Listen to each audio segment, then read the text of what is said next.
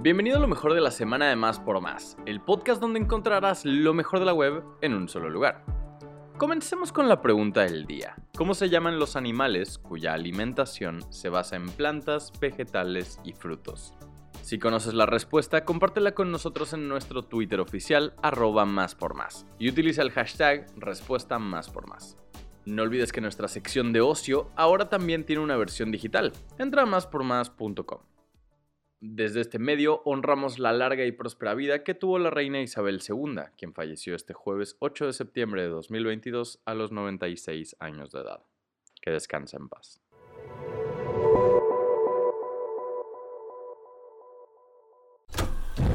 Imagina un chile poblano asado con su relleno tradicional.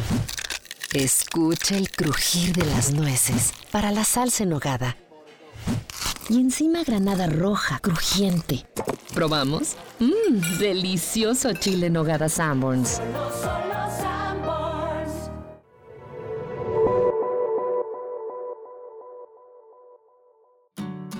Este año lánzate a dar el grito de independencia al concierto gratuito de Paquita la del Barrio y Maelo Ruiz en Nezahualcóyotl. Los festejos se llevarán a cabo en la explanada del Palacio Municipal y en la unidad administrativa con dos conciertos completamente gratis. A partir de las 17 horas iniciarán los festejos en el Palacio Municipal. A las 19 se presentará la Orquesta Guayacán. Más tarde, a las 8.30, será la presentación de Maelo Ruiz y para finalizar, a las 23 horas, se presentará Paquita la del Barrio. En la unidad administrativa Nezahualcóyotl, los festejos también iniciarán a las 17 horas, con los conciertos gratuitos de Banda Pacífico, Comando León y Lupilla Rivera, quien cantará a partir de las 19.30 horas. Emotivo nivel, la ovación de 6 minutos a Brendan Fraser por The Whale en Venecia. El nombre de Brendan Fraser vuelve a sonar duro en el panorama cinematográfico internacional después de mucho tiempo y lo hace de la mano de Darren Aronofsky. La película es The Whale, acaba de ser proyectada en el Festival de Cine de Venecia el pasado fin de semana y ya se perfila como una serie contendiente para los próximos Oscar.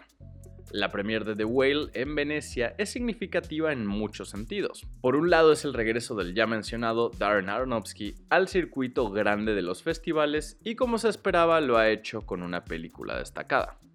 Por otra parte, Brandon Fraser reaparece con un papel estelar que desde este mismo instante ya lo coloca entre los nombres para el premio al mejor actor en los Oscars del 2023.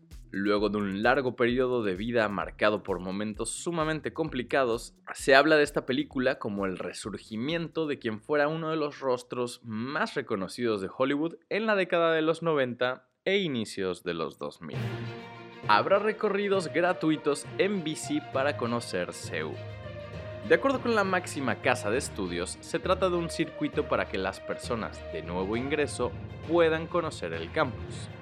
Te presento CEU en dos ruedas, consistirá en dos rutas. Para participar en el recorrido en CEU tienes que llenar un formulario de registro con tus datos personales. Además, tienes que seleccionar la ruta que más te convenga. Si no tienes bici, no te preocupes porque te pueden prestar una. Para más información, checa el enlace en la descripción de este podcast. Alondra de la Parra y Gaby Muñoz nos hablan de la magia en The Silence of Sound. Conocidas artísticamente como Chula the Clown, cada una, desde su respectivo campo de acción, compone un acto musical y visualmente espectacular, que resulta conmovedor, intenso, emotivo, en fin, un cúmulo de sentimientos bien variados. ¿Qué es precisamente The Silence of Sound?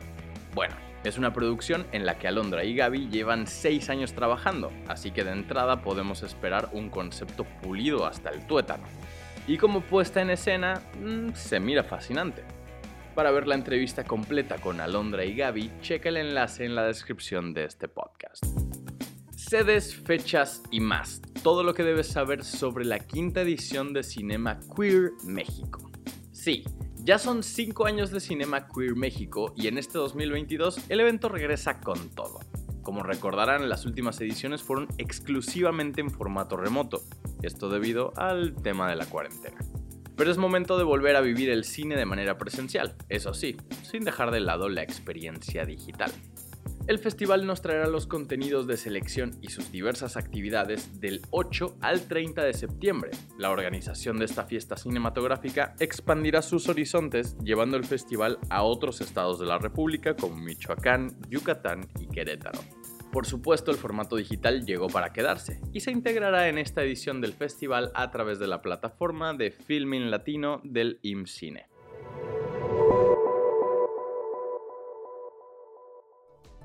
Gracias por escuchar y no olvides suscribirte. Sintonízanos en la próxima edición de Lo mejor de la semana de Más por Más, el podcast donde encontrarás lo mejor de la web en un solo lugar.